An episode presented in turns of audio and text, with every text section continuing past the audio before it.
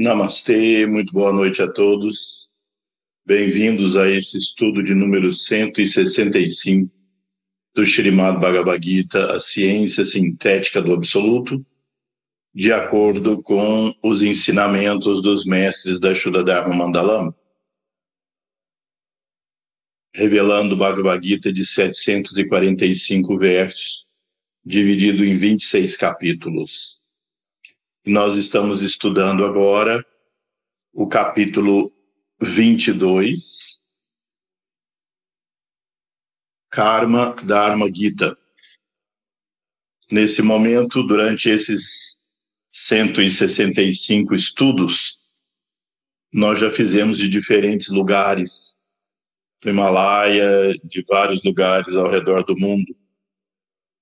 E hoje nós estamos aqui na cidade de Manaus, fazendo uma aula do nosso curso de formação de terapeuta Ayurveda, assim como dando palestras e conferências sobre a relação entre Ayurveda e Yoga aqui na, nas universidades, fazendo aqui um pulso dessa sabedoria divina para o bem de todos os seres.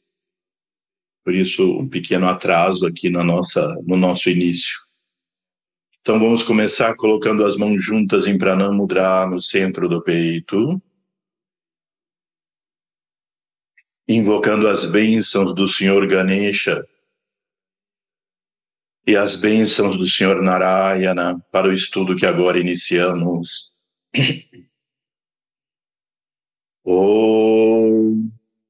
Om गणानात्वा गणपतिगुं हवामहे कविं कवीनम् उपमश्रवस्तमम् ज्येष्ठराजं ब्रह्मणा ब्रह्मणस्पत अनशृण्वं नुतिभिसीद सादनम् ॐ श्रीमं महागणपतये नमः। नमस्ते नरदेवाय नमो। नारायणाय च। बादरीवननाथाय योगिनं पातये नमः। नारायणं नमस्कृत्य नरं चैव नरोत्तमं। देवीं सरस्वतीं वियसं ततोजयामुदीरये नारान्नरायणाचतौ जगताैस्तिस्तैस्तिस्तौ शूदसङ्कल्पनताौ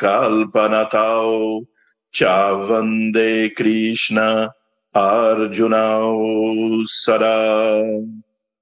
ॐ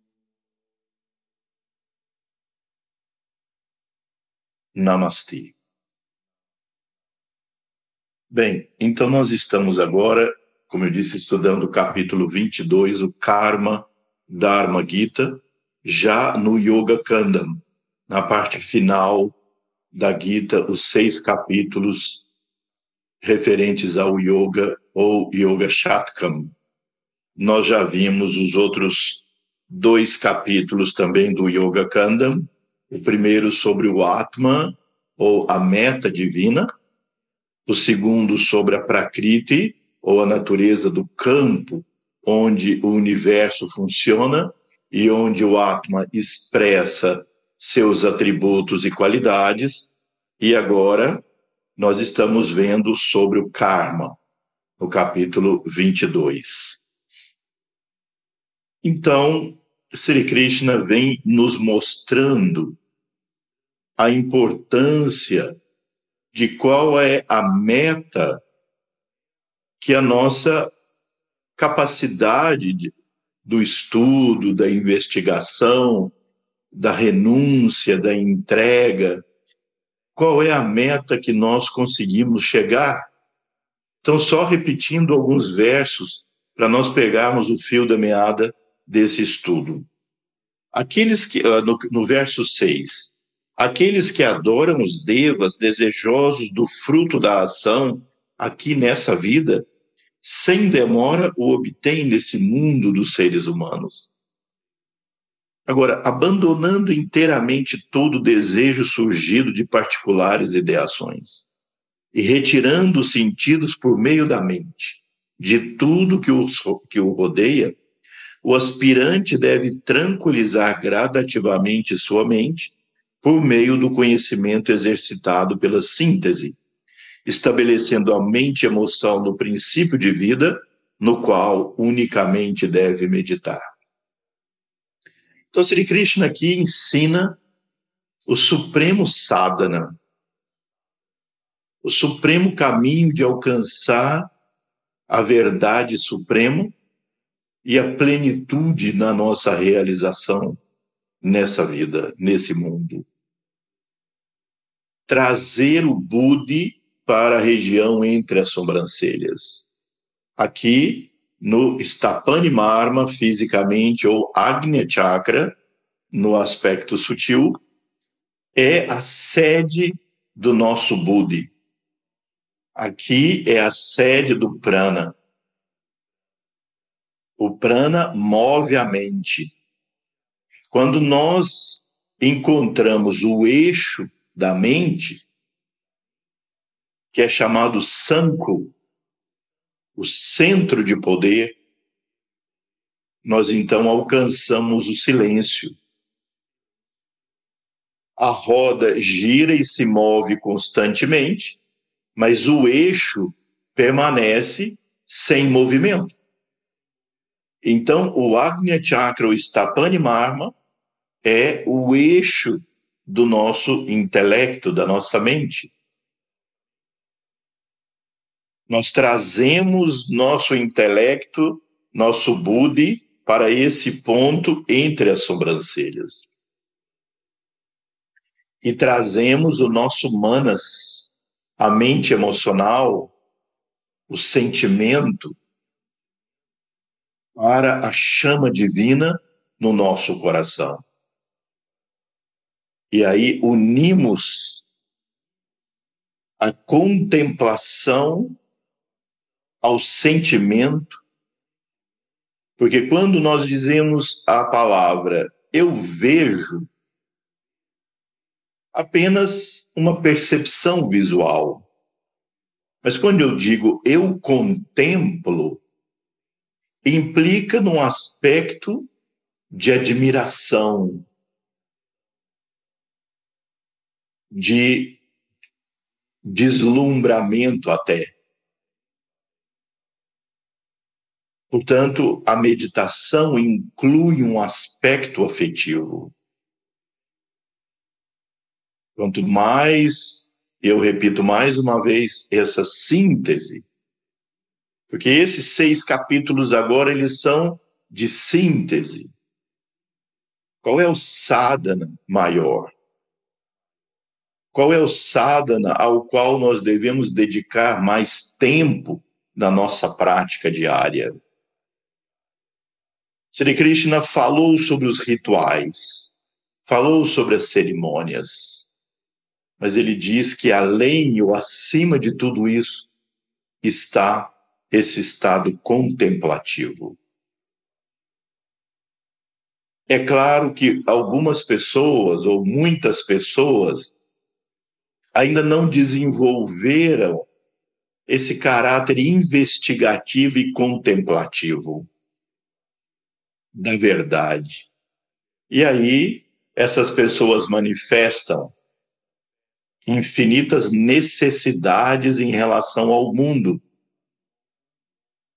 Nas suas relações com o mundo surgem problemas, surgem obstáculos, surgem coisas a serem transpostas, surgem desejos que nós queremos realizar.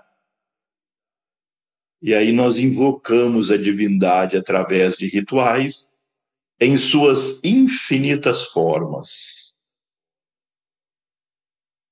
para que ela, através dessas formas, nos conceda aquilo que nós julgamos necessitar. Além, cima desta natureza de ver Deus como aquele que me protege e cuida de mim nas intempéries dessa vida e nos ideais que eu tenho, está essa prática silenciosa contemplativa. Faça seus rituais, seu japa, seus pranayamas, mas ao final se mantenha no silêncio, nesse estado contemplativo. Coloca seu afeto na chama no coração e desde esse ponto contempla a chama, colocando nela tudo aquilo que você estudou daquilo que é o Atman, ser puro, a pura consciência eterna e imutável.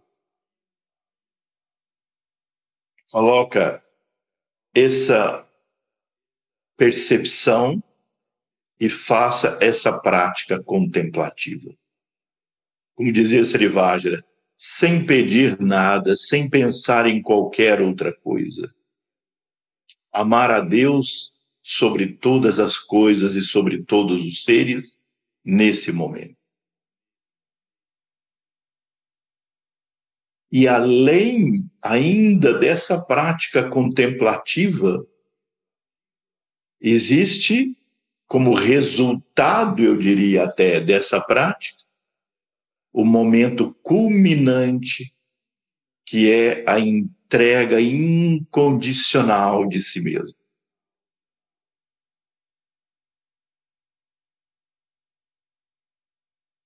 A entrega do, do eu, do ego, a sua origem e essência. Eu sou o Atma, eu sou o ser puro. E o ego se entrega completamente. Vai além da contemplação amorosa. Então, essa gradual, esse gradual processo nós devemos realizá-lo diariamente, até o fim da nossa vida. Passe o que passar, aconteça o que acontecer, seja as circunstâncias que forem que nós estivermos vivendo, nós devemos nos entregar diariamente a esta prática ao nosso sadhana. Estudar e sintetizar o estudo na contemplação. E depois sintetizar a contemplação na entrega absoluta e incondicional. Portanto, o grande momento de glorificação do Mestre Jesus foi no momento que ele disse que seja feita a sua vontade e não a minha. E depois lá crucificado, tudo está realizado. Se cumpriu. E Arjuna, no campo de batalha, no momento que ele diz: Minha memória foi recobrada, minha consciência desperta, eu já estou aqui pronto para realizar todas as suas ordens. Ordens de quem? Não apenas da pessoa de Sri Krishna, um avatar, mas ele representante do ser, do absoluto, da pura consciência. Eu e Deus somos um. Então, deve tranquilizar gradativamente a sua mente. E aí, Sri Krishna ainda é mais amoroso em relação a nós, quando diz gradualmente, não se esqueça que o processo é gradual. O processo vai passando por etapas Em um dia você se senta para fazer a sua prática e parece que você está a um passo de descortinar a verdade. Parece tudo tão que tudo flui. Em outro momento, você se senta e a mente te leva para todos os lugares. É vontade que você tenha de sair dali logo.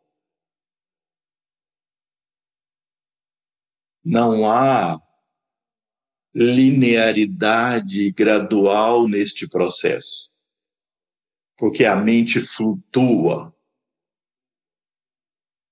A mente flutua e ela depende de uma infinidade de fatores.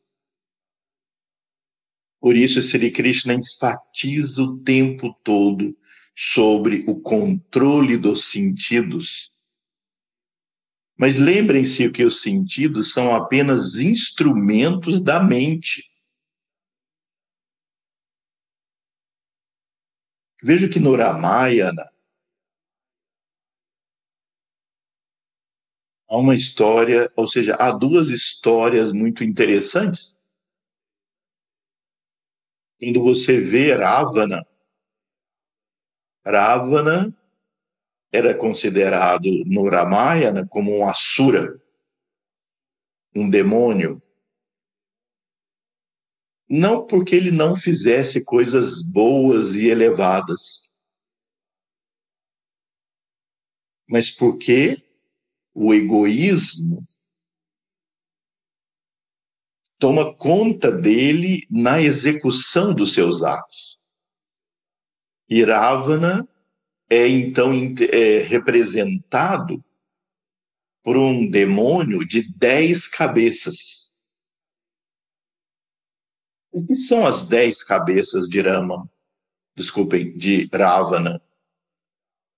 As dez cabeças de Ravana são os dez sentidos eles nos demonizam. Demonizam a nossa vida. Porque dominam a nossa mente. Geram uma hipnose que nós já discutimos no nosso estudo passado sobre Sankalpa e Vikalpa. Há um fluxo de impressões que entram pelos sentidos e que a própria mente, na sua inércia do movimento, né, como a física diz, a inércia do movimento, mecanicamente fica nesse fluxo. Repito, os sentidos trazem impressões do momento, mas a mente vive no seu devaneio também produto daquilo que os sentidos captaram, e isso foi reconstruído na nossa mente. E fica esse fluxo. E um determinado momento, a mente encantada nesse fluxo capta, pesca uma daquelas ideias, uma daquelas impressões um daqueles sentimentos, das emoções, e pá, pesca aquilo. E aí transforma isso num desejo. E outro, e outro, e outro, e outro. O desejo. Eu gostaria que isso se realizasse. Eu quero que isso se realize. Sankalpa. Ou não, isso me faz sofrer. Eu, eu quero que isso não se realize. Eu não quero que isso se realize. E aí eu crio expectativas, impressões. Isso, sem dúvida, leva à escravidão. Então, Ravana representa, com suas dez cabeças, os dez sentidos descontrolados, porque atrás deles havia uma mente egoísta. há um aspecto positivo de Ravana na sua como rei de Sri Lanka. Mas as motivações das ações dele eram egocêntricas, por isso ele era chamado Asura, de grande inteligência, mas descontrolado nos seus sentidos. Por outro lado, o pai de Rama era chamado Dasharata, também dez, Dasha, só que Rata. Dasharata significa, Rata significa a, a carroça, o carro de guerra, a biga. Por que dez? Porque é dito que Dasharata, o pai de Shri Rama, Dasharata teve as suas esposas e com elas teve quatro filhos, entre eles Rama, Lakshmana e Dharma e outro e mais um outro. Mas ele era um rei amado, adorado pela sua virtude, pela sua nobreza, pela sua grandeza, o povo adorava. Ele tratava igualmente os nobres e as pessoas do povo. Ele cuidava bem de tudo, de todos, com nobreza e com grandeza. Mas por que ele é chamado Dasharata? Porque a divindade lhe concedeu o poder, devido à sua virtude, de ir em todas as direções, em dez direções, no seu carro de guerra além dos oito pontos cardeais que ele poderia ir a todo momento, ele ainda poderia voar e descer. Portanto, dez direções.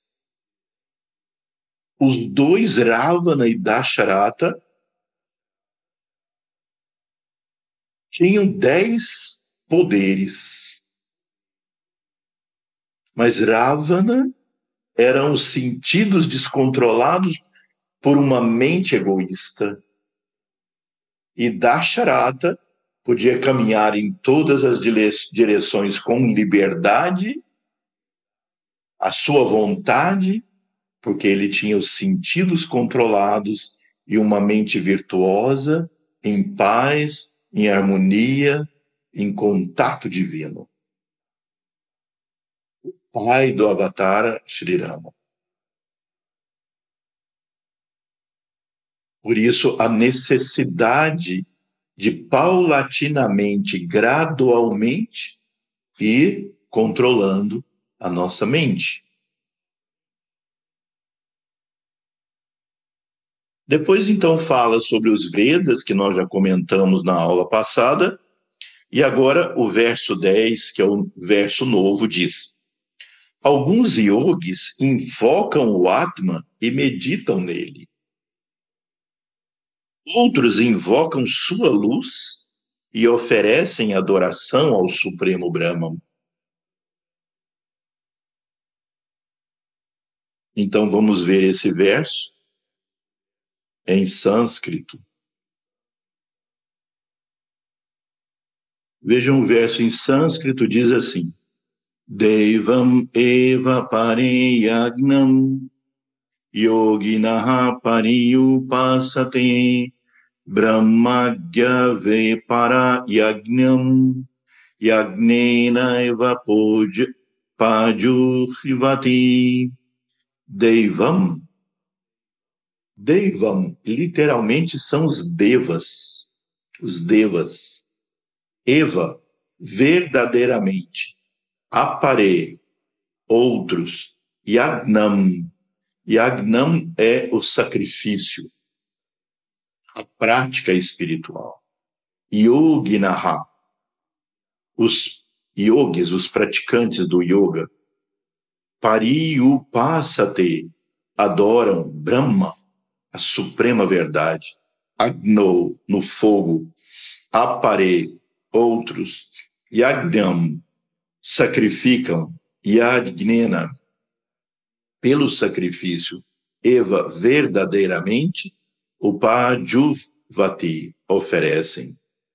Então, literalmente aqui diz assim: alguns yogis adoram aos seres celestiais, aos devas, e fazem oferendas a eles. Outros adoram perfeitamente suprema verdade, oferecendo o fogo do seu discernimento. Bem, existem três atividades que são muito tradicionais na cultura védica do caminho da autorrealização e que nas nossas práticas da Shuddha Dharma Mandalama também isso foi completamente seguido. As três grandes práticas são os pujas, os yagyas e o sandhya, sandhya vandanam.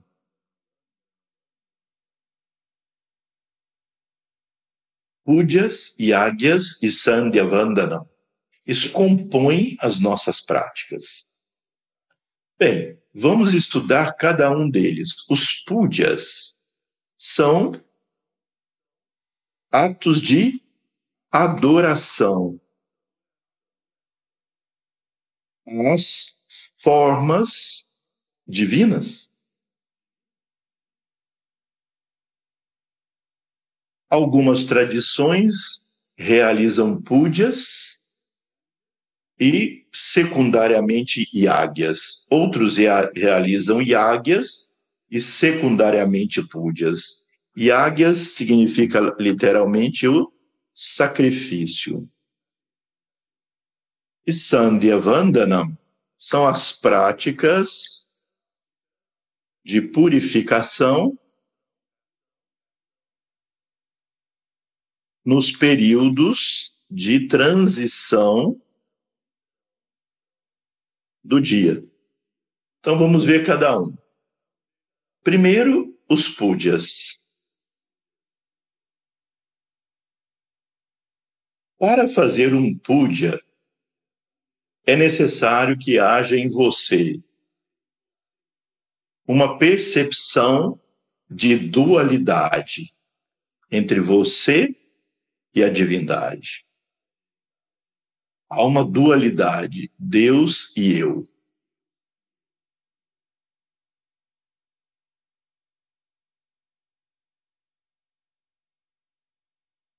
Não há como fazer puja sem essa visão da dualidade. É como o puja é como se você estivesse convidando uma pessoa extremamente importante para você, extremamente querida, e você quer demonstrar o seu amor por ela. Então, há essa dualidade entre você e ela, a divindade, o objeto da sua adoração. Então, esse objeto da sua adoração é uma das infinitas formas com que a divindade suprema se manifesta. Então, há púdias para Ganesha, há púdias para as várias formas da Devi, há púdia para Narayana, e todos, todos têm seus púdias. Os púdias para as divindades dos planetas, etc. Púdia para os avataras. E aí, o avatara, ou o objeto do seu púdia, ele pode ser representado por uma estátua, um murti, uma imagem, e naquele momento do puja, essa imagem representa a presença viva da divindade para você. Você vai realizar seu ato de adoração como aquela imagem sendo a presença viva da divindade ali. Então pode ser representada pela Murti, da forma divina. Isso pode ser na forma de uma estátua ou na forma de um quadro, de uma foto, um retrato, uma imagem.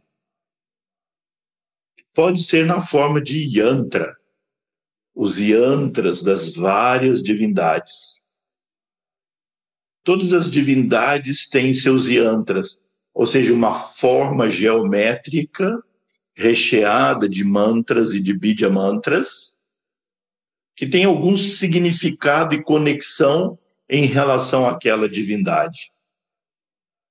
Então, esse antra que você recebeu para executar o puja, ele é para você naquele momento a presença viva da divindade ali.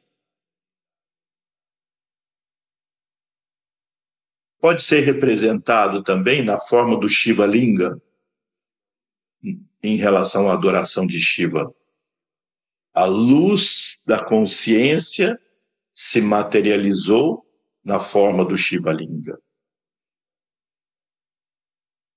Pode ser então a adoração do Shiva Linga.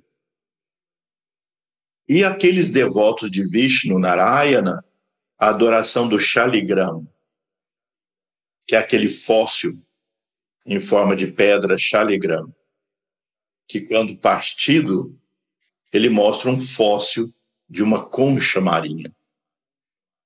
Interessante que isso dá, particularmente no rio Narmada, na Índia. E ali cheio de fósseis de conchas marinhas. Então, isso provavelmente ali já houve um oceano, já houve o mar. Então, seja qual for o objeto, também o puja pode ser feito na mente. E quando é na mente, sem nenhum ato externo, ele é chamado de, vou pôr aqui menor, manasa puja. Puja mental eu vou fazer todo o processo do puja, porém somente mental. Como seria então? Eu então vou convidar a pessoa que eu tenho maior admiração, reverência e quero prestar a ela uma homenagem. Então, o que, que você faz? Limpa sua casa, enfeita, põe perfume, então põe incenso, luzes na forma das lamparinas, flores, enfeita tudo aquilo ali, prepara um belo altar, prepara comida sátrica que vai ser oferecida à divindade, as frutas, a água, as flores, o perfume, o incenso, a lamparina, a cânfora, tudo aquilo que você, com grande entusiasmo e devoção, está preparando para essa pessoa absolutamente querida que você vai reverenciar e homenagear. Esse é o espírito do Puja. Eu digo a vocês, entrem sempre no Puja nesse espírito, com esse espírito. Tentem entender o que está acontecendo ali, mas o samskara que você deve colocar é exatamente esse tudo ali preparado. Agora, primeiro você vai invocar Ganesha. seja qual for o puja, o puja que você estiver fazendo, você invoca Ganesha para que ele remova os obstáculos deste puja. O chama até ali e pede que ele te ajude a evitar todos os obstáculos. Depois você acende a lamparina, a presença divina, a luz. E depois você começa os processos de purificação. Faz o achamana, de colocar água na palma da mão e beber três goles. Marjanam, de tocar os doze pontos. E o pranayama. Essa tríade é a tríade da purificação. Então, vamos colocar tríade da purificação. A chamana, que é o ato de beber três goles de água, Marjanam, que é o ato de molhar os pontos do corpo, e Pranayama, que é a purificação dos nadis por onde circula o prana.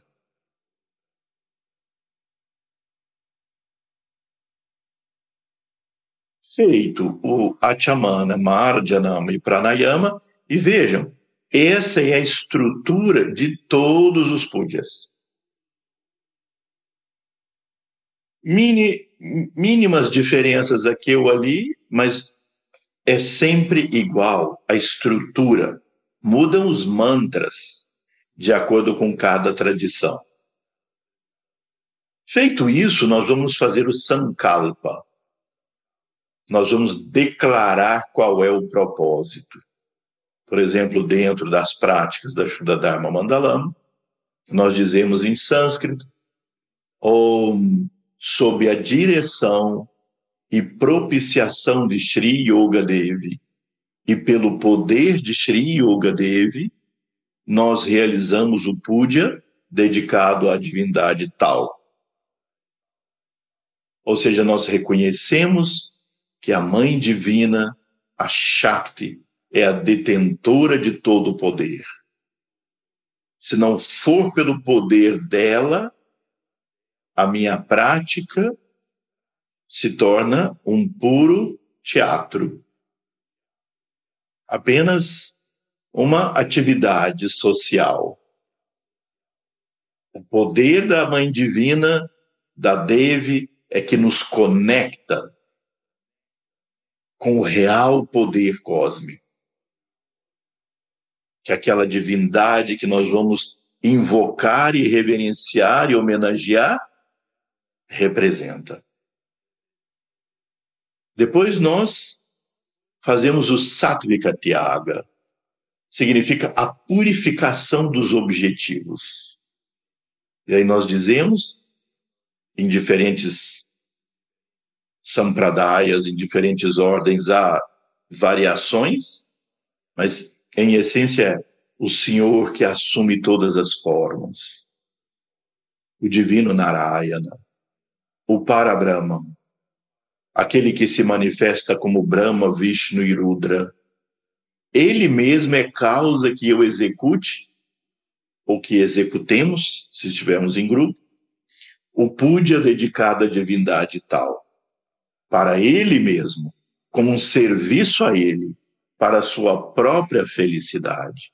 Eu nada faço, nem nada faço fazer. Naham karta, naham karaita. Om, a divindade é a causa de tudo.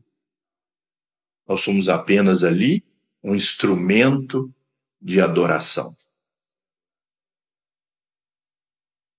Feito o Sankalpa e o Tyaga, em resumo, nós agora purificamos os objetos de uso na prática.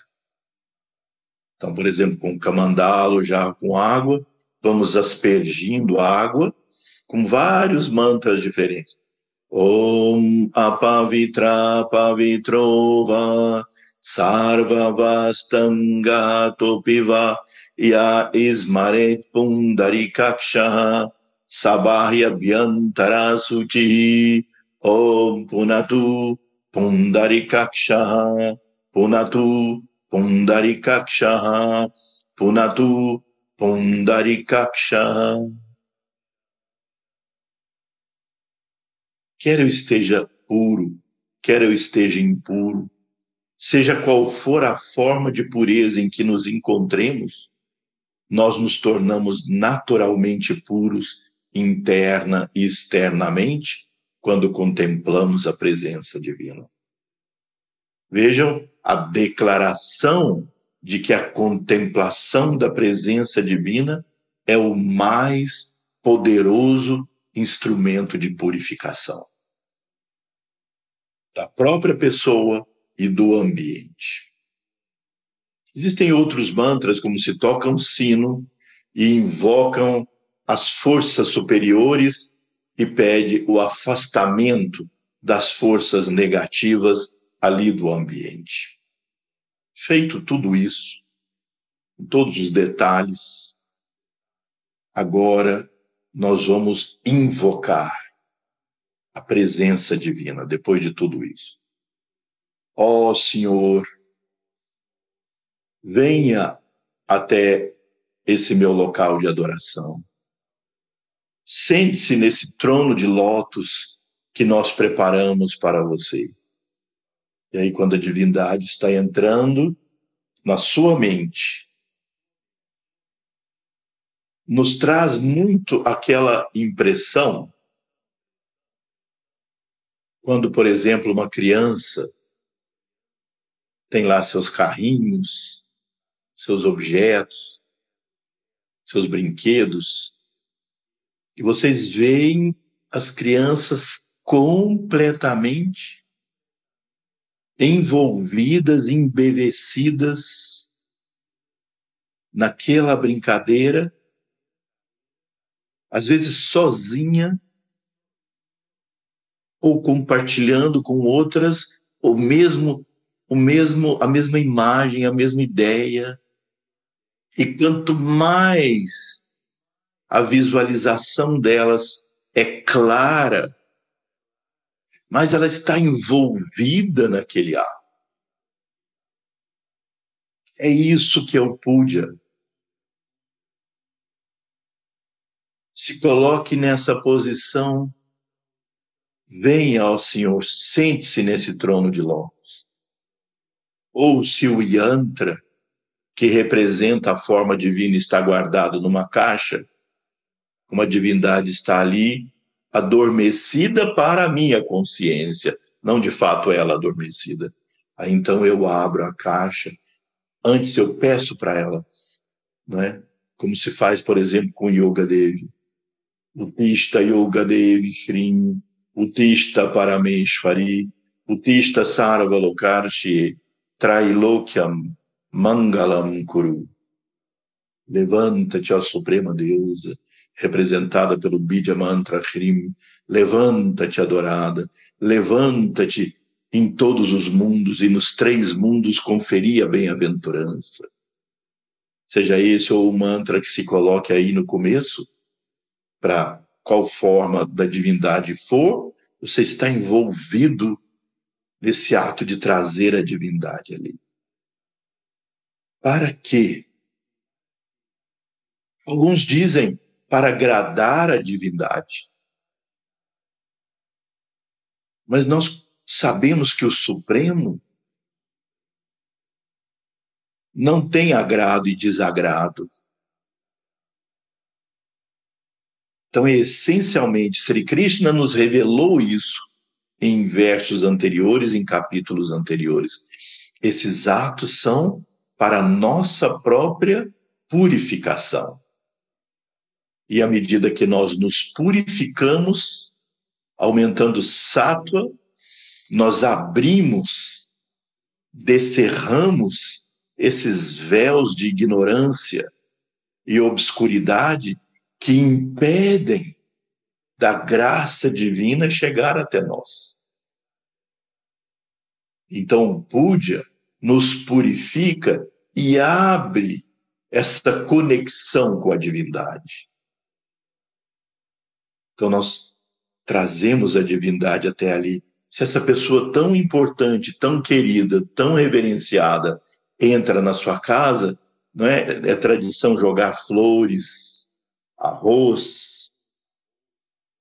Mesma coisa nós fazemos com o objeto que está sendo usado como representação da divindade ali entre nós.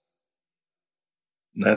Tradicionalmente, na Índia, quando uma pessoa muito querida e importante chega na sua casa, daí você pega kumkum, né, com esse dedo anular da mão direita, e aplica kumkum no Agnya Chakra ou Stapani Marma. Coloca uma guirlanda de flores e joga flores e arroz. Assim nós fazemos com a presença divina. Se for a, a imagem, nós então colocamos cúmcumo, jogamos flores, cúmcumo com arroz. Depois a, a divindade chegou, ela tem uma forma, aí nós oferecemos água para lavar as mãos e visualizamos isso água para lavar os pés e água para beber. Feito isso, a divindade se sentou ali, viva e presente através daquela, daquele objeto que a representa. Ou mentalmente eu faço isso tudo sem nenhum objeto externo. Tudo pudia feito exclusivamente na mente. Agora ela sentada ali. Então agora eu canto louvor à divindade, visualizando que ela é a personificação de toda grandeza e toda prosperidade, está aqui presente diante de nós, no mistério de sua glória. E aí vamos fazer o banho snana.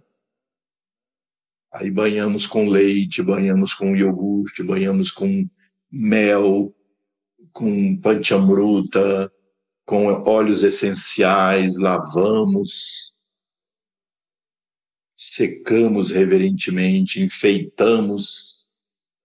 Quanto isso, o samskara está conectado. Lembre-se desse exemplo que eu dei de uma criança brincando com, ali com seus brinquedos e criando história. Naquele momento, para aquela criança, aquilo é completamente real. Ela se emociona, ela se alegra, ela vive a situação que ela está ali concebendo. Semelhante a isso é o princípio do Puja, é ilusório? Não. Porque, de fato, se você se conecta com fervor, a luz divina chega até você. Nós acreditamos nisso. E aqueles que experimentam sentem isso. E aí nós fazemos de maneira ortodoxa dentro dos princípios, da estrutura dos púdias, que são milenares, ou que é milenar a estrutura. Milhares de anos, não um mil anos.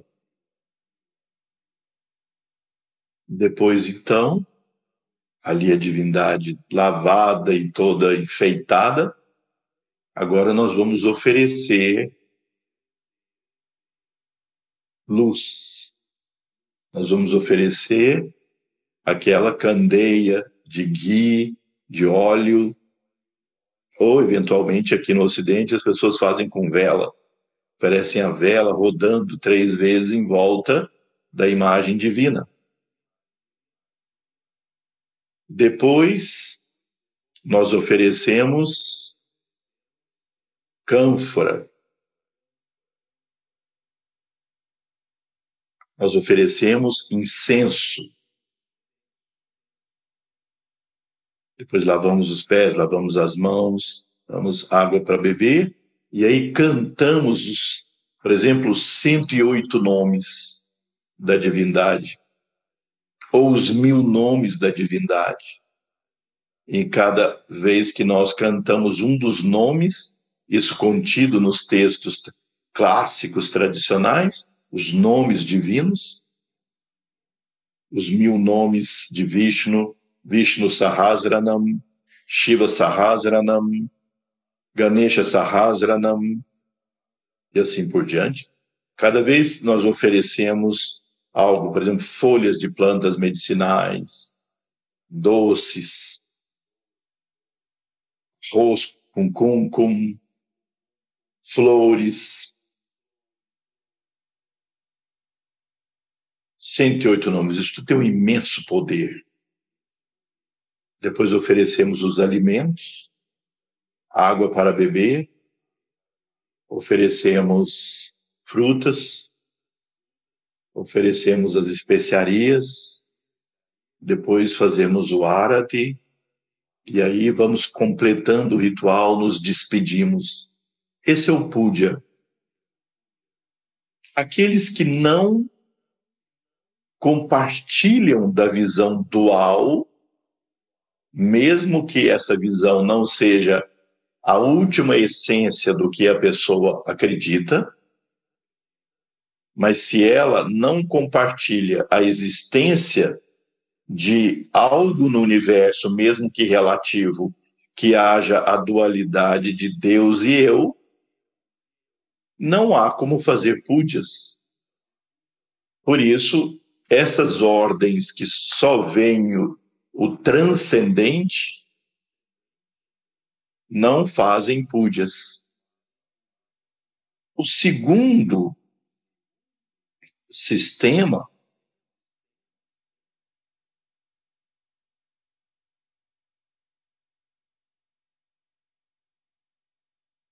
O segundo sistema,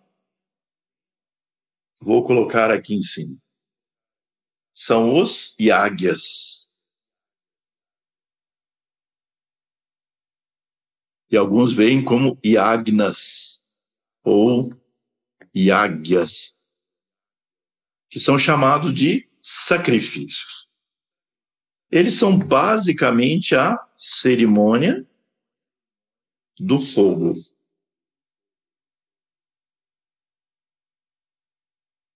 Nessa cerimônia, os Yagyas, existem quatro componentes. Primeiro, o Yajamana.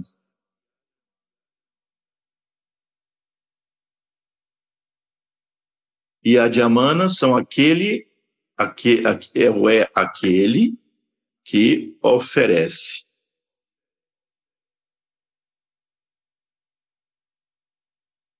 Por exemplo, no puja, a palavra que nós mais pronunciamos nas oferendas de objetos é namaha. Eu me entrego, eu ofereço, eu ofereço. E no yagya, o que mais nós pronunciamos é swaha. E Adjamanas são aqueles que oferecem.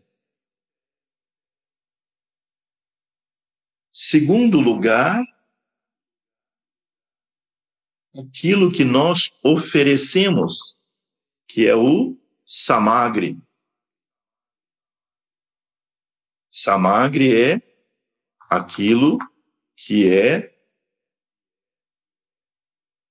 oferecido. Então aí são os muitos e muitos rituais e cerimônias do fogo. O, o, o quadrado, o formato do altar, ou Agni Kunda, tem uma representação cósmica. por exemplo, no altar que nós executamos nossos yagyas, no ashram, ele tem três níveis. Três níveis, três degraus. O mais externo representa o elemento ou plano físico. O médio, o plano astral. E o mais alto, o plano mental, físico, astral e mental. E dentro dele se produz o fogo. Então, primeiro, Yajamana, aquele que faz a oferenda. Segundo, o Samagri. Aqui eu estou falando em termos bem físicos, mas vocês veem nos próximos versos da Gita, e nesse que nós estudamos agora, que a cerimônia do fogo se faz em diferentes dimensões da percepção da realidade. Vamos falar do nível mais denso, para depois irmos para os níveis mais sutis. Então, primeiro, aquele que oferece. Segundo, aquilo que é oferecido, que é o samagre. Fisicamente, o samagre é formado por plantas medicinais, muitas vezes arroz em casca e grãos de mostarda, ou grãos de gergelim, de acordo com o tipo de cerimônia que se faz. Isso vai alimentar o fogo. O terceiro componente da cerimônia é o Agni, o próprio fogo. Agni. O fogo é aquilo que tudo transforma. O fogo é ele ele recebe as oferendas, por exemplo, a lenha, ó Agni, esta lenha é o teu fogo, que possas crescer e alimentar tua luz com esta madeira. Ó Agni, o Gui é o seu sangue, que possas crescer e alimentar tua luz com ele. Veja, o Gui, que é jogado na cerimônia, e a madeira representa o corpo. Quando entra o Agni, o deus Agni, ele queima aquele corpo de terra, que é a madeira, e o corpo de líquido, que é o gui, e ele então surge.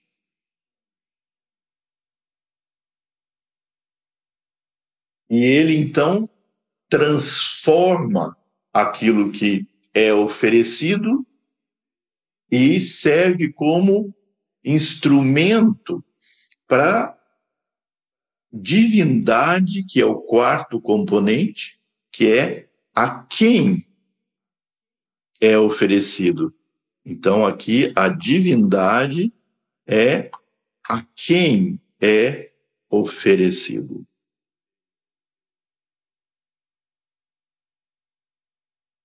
Então, repito, o Yajamana, aquele que oferece, o Samagri, aquilo que é oferecido, o Agni, que é o fogo, e a divindade a quem é oferecido. Então, nesse conceito, nós temos no nível mais denso, e aqui nesses versos da Gita, Sri Krishna fala: você pode fazer essas oferendas aos vários devas.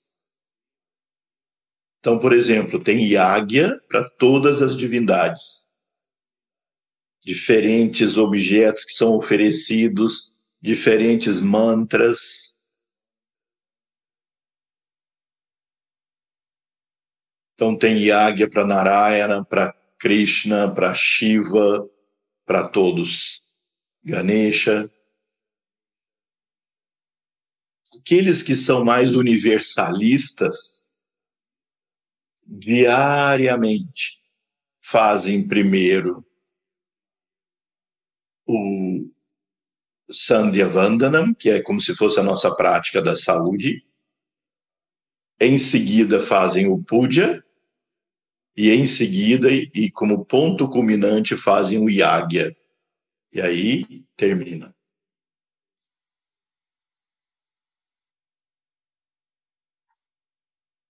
Portanto, os cerimônia tem esses quatro componentes. Então, digamos, nós vamos fazer Yagya, repito, para todas as divindades. Mas essa cerimônia encontra outras dimensões. Exemplo, quando nós comemos, nós estamos fazendo um Yagya. Nessa coisa extraordinária, grandiosa e misteriosa que é a oferenda do alimento à vida. Cada vez que nós vamos almoçar, jantar, que nós vamos comer, é uma cerimônia do fogo que nós estamos fazendo. Quem é que oferece? Nós que queremos nos manter vivos através do alimento.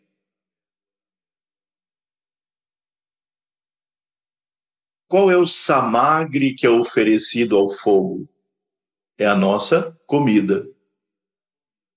Quem é o fogo? Quem é o Agni que tudo transforma? Nossas enzimas e ácidos digestivos. Nós chamamos de ataragni, o, o Agni geral da digestão. E quem é a divindade para quem o, o, o alimento é oferecido? Os nossos pranas, os nossos cinco pranas internos.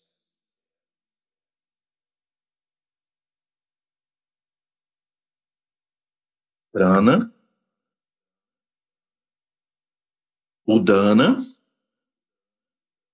Samana, Viana e Apana. Nós podemos dizer que os cinco pranas dentro de nós são os deuses que controlam nossa vida. Quando esse Deus prana, a fonte da nossa vida, sai de dentro do nosso corpo, desfaz toda a vida física e os elementos materiais voltam a ser o que são elementos materiais sem vida terra, água, fogo, ar, espaço.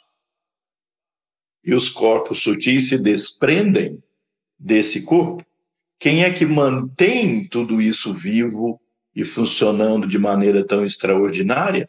Nossos cinco pranas, nossas cinco divindades internas. Por isso, o ato de, de comer de se alimentar deve ser trazido como um yagya. Diariamente, nós fazemos a cerimônia do fogo. Então, há sempre mantras que nós devemos fazer discretamente, se for o caso, devemos fazer antes de comer.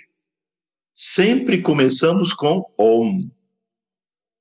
Depois, nós colocamos o sufixo dativo, ia, om, pranaya, e o a aqui é longo, prana.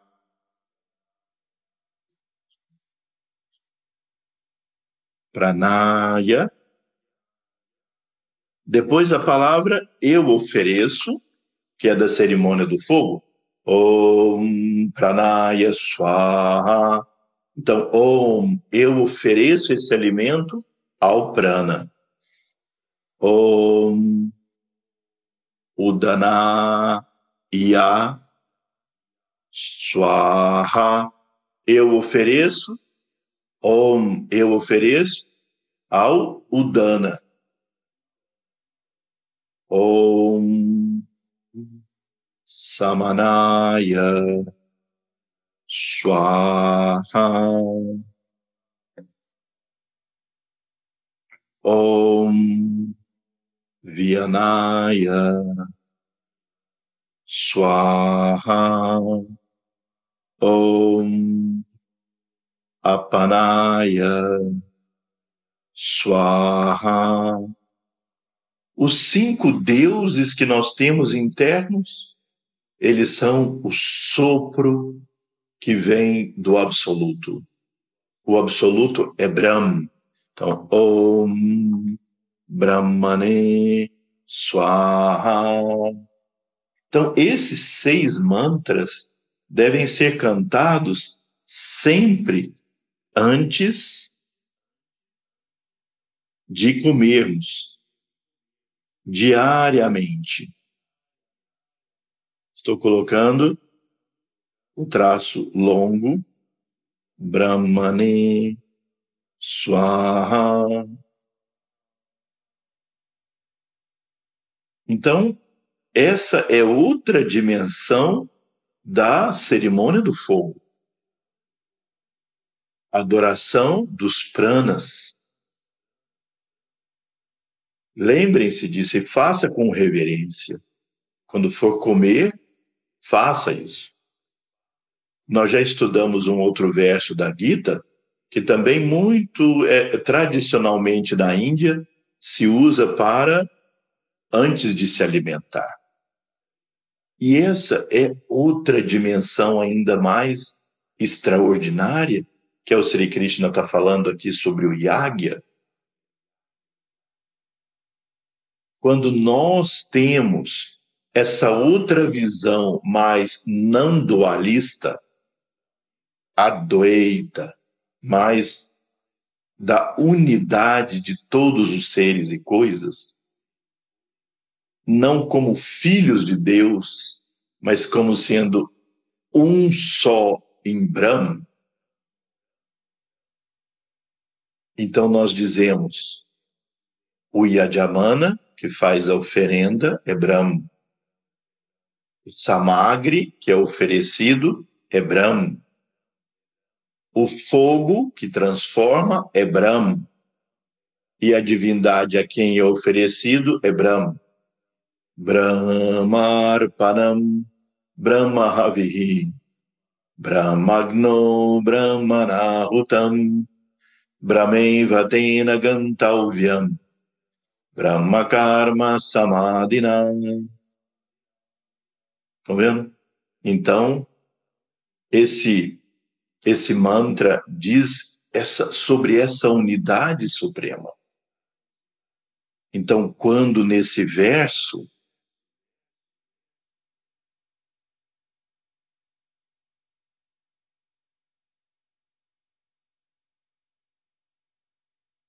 E no verso seguinte, quando ele diz: Então, alguns yogis invocam o Atma e meditam nele. Outros invocam sua luz e oferecem adoração ao Supremo. Outros purificam o sentido da audição e os restantes sentidos no fogo da abstinência ao passo que outros ainda transformam o som e outros sentidos objetivos no fogo dos próprios sentidos. Bem, vamos ver esse verso aqui. Ishroto, Ishrotradinindriyani anye, Sanya Magnushi, Juvahiti, Shabdadim, Vishayanamya, Indriagnishu Juvahiti Ishrotra Adini.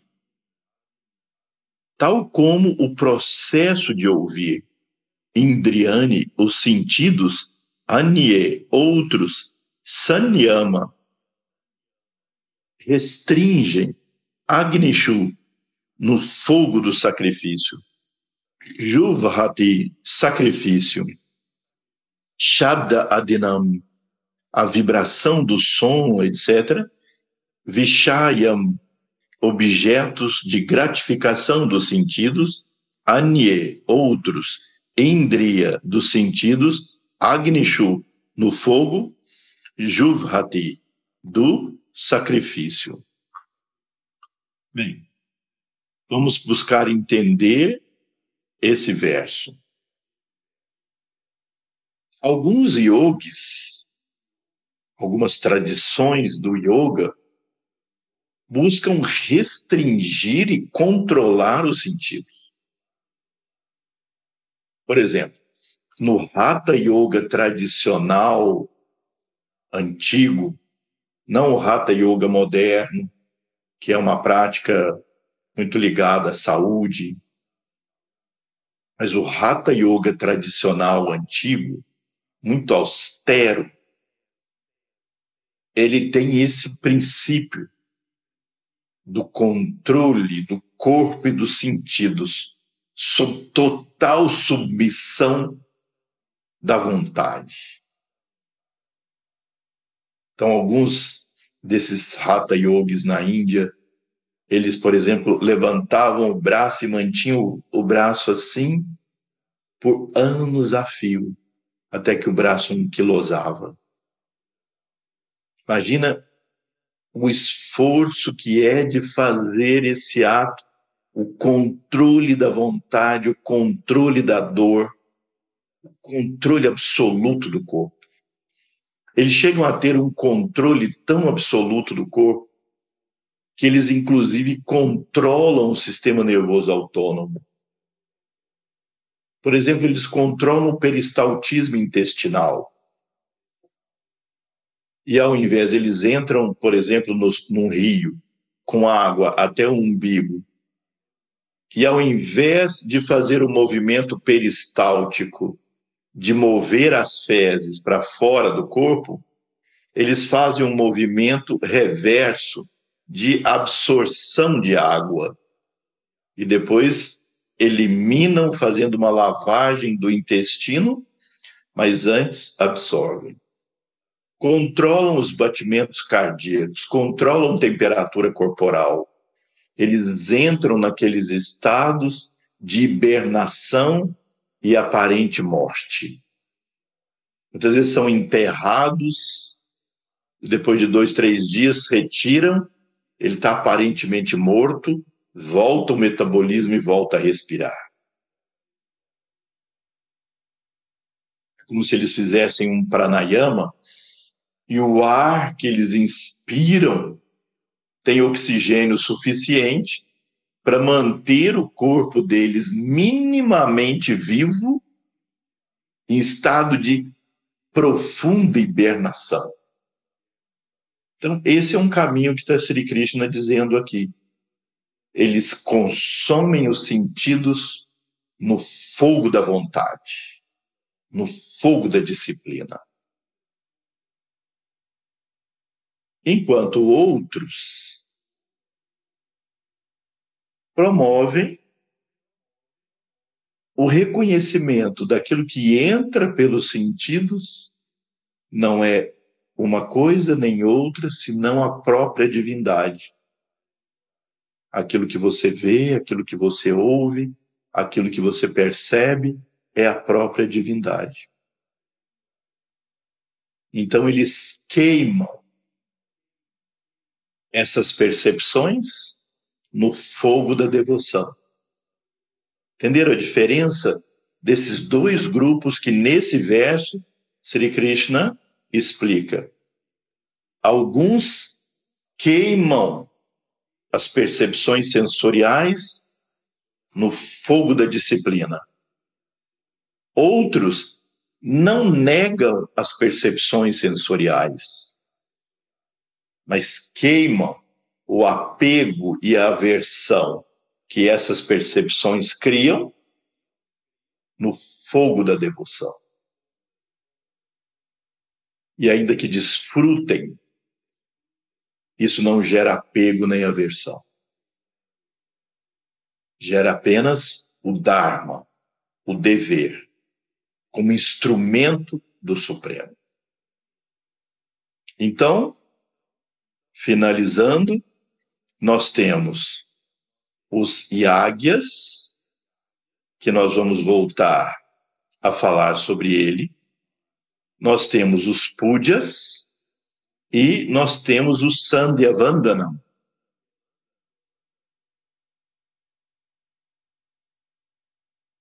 Sandhya Vandana, Sandhya são períodos de transição. São três Sandhyas. A transição da noite para o dia, quando está amanhecendo.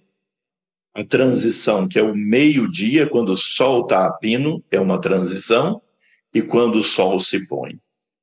Nesses três períodos, é recomendado aos devotos, aos sadakas, que façam o Sandhya Vandana, que é como a nossa cerimônia do fogo, onde a gente se purifica com água e termina todo o processo da purificação com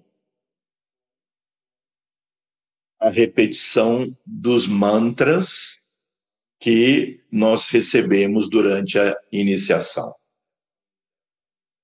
No retiro que vamos fazer aqui no, lá no ashram, nós vamos discutir mais sobre esses três atos de sadhana que nós devemos fazer e que a Sura Dharma Mandalam incentiva a fazer. Mas não se esqueçam que a culminação de todos eles é a contemplação do ser no santuário do coração. Bem, são versos riquíssimos que trazem muitos temas a serem discutidos, por isso nós nem temos pressa em andar muito rápido com esses estudos, porque todos eles têm ali uma mina de ouro de conhecimento a ser é, desfrutado, aproveitado e aprendido. Então vamos fazer o mantra de encerramento. Om Kaienavacha. मनसेन्द्रियैर्वा बोध्यात्माना वा प्रकृतिस्वाभवात् कारुण्यद्य सकलं परस्मै नारायणाय ti samarpayami